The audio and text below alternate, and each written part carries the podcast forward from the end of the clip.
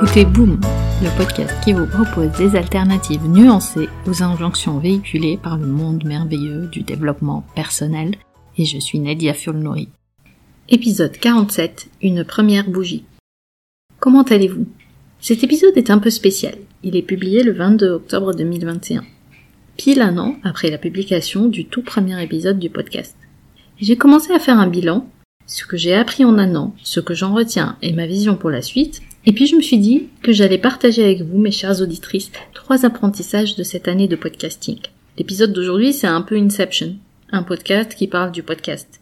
Alors laissez-moi vous raconter l'histoire depuis le début. Tout a commencé en avril 2019.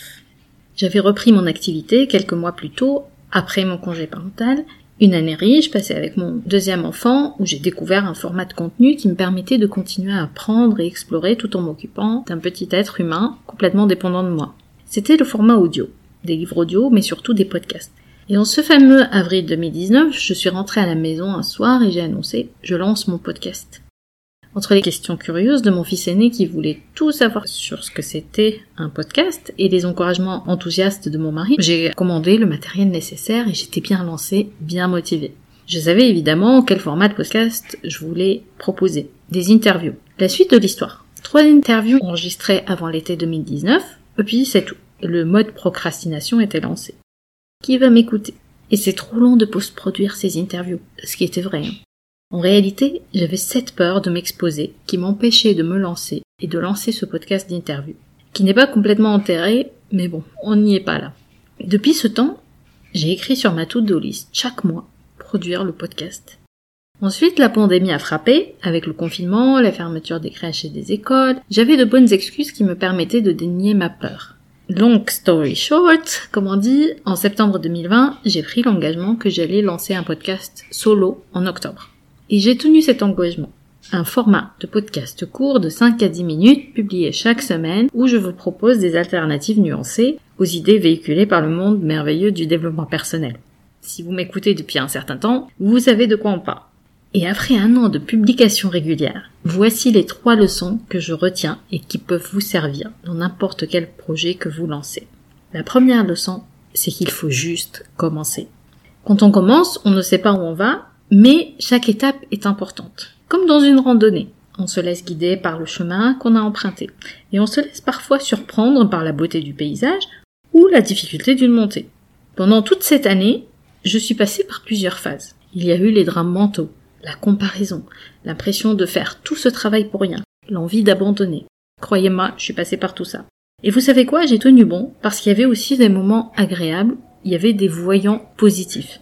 Il y a cette auditrice qui a partagé avec moi le fait qu'elle écoute et réécoute mon podcast et que ce travail lui a permis d'engager des réflexions importantes et de changer de perspective sur beaucoup de sujets dans sa vie. Il y a eu des soutiens inattendus qui m'ont encouragé à continuer.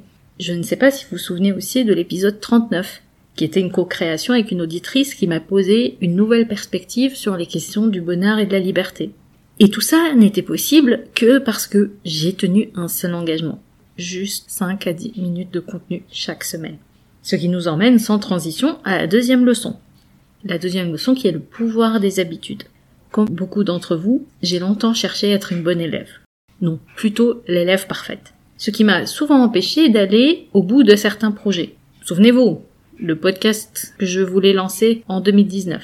Parce que je n'osais pas montrer au monde un contenu imparfait. Parce que je passais beaucoup de temps à chercher des informations, à valider mon contenu avec ce que faisaient les autres, à chercher aussi l'approbation extérieure. Tout ça par peur de mal faire ou de ne pas être parfaite en tout cas. Pour ce podcast, je me suis basée sur deux choses. La première, c'est un mantra. Done is better than perfect. Toujours. Et ensuite, le pouvoir des habitudes. Avoir les mêmes habitudes, répéter les mêmes rituels et s'engager à délivrer un contenu le plus simplement possible, c'était la clé qui m'a permis de tenir dans le temps et c'est ce qui a permis aussi à ma créativité de s'exprimer loin de toute comparaison avec les autres.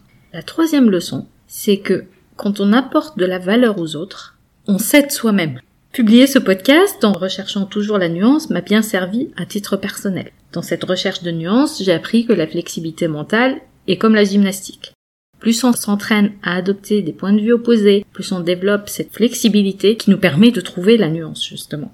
Parce que, ne nous trompons pas, Vous parlez chaque semaine des injonctions culpabilisantes que véhicule le monde du développement personnel, tout en faisant un métier où j'utilise ces idées et ces outils même pour aider mes clientes, relève bien de la gymnastique mentale. Et le fait de proposer ce travail qui vous permettait à vous d'ouvrir de nouvelles perspectives dans votre façon de voir les choses, eh bien, j'ai tiré aussi profit de ça. Parce que ma posture d'accompagnement a évolué. Pour le mieux, en tout cas, j'espère. Donc voici les trois leçons que je souhaitais partager avec vous aujourd'hui. La première leçon, c'est qu'il suffit juste de commencer. La deuxième leçon, c'est de toujours prendre en considération le pouvoir des habitudes. Et la troisième leçon, c'est que quand on apporte de la valeur aux autres, on s'apporte de la valeur aussi à soi-même. Le podcast n'est certes pas parfait, mais à chaque fois qu'il vous apporte de nouvelles perspectives, à chaque fois qu'il répond à vos interrogations, à chaque fois qu'il vous permet d'accepter vos émotions et de prendre de la hauteur sur vos circonstances, il continuera sans doute à s'améliorer.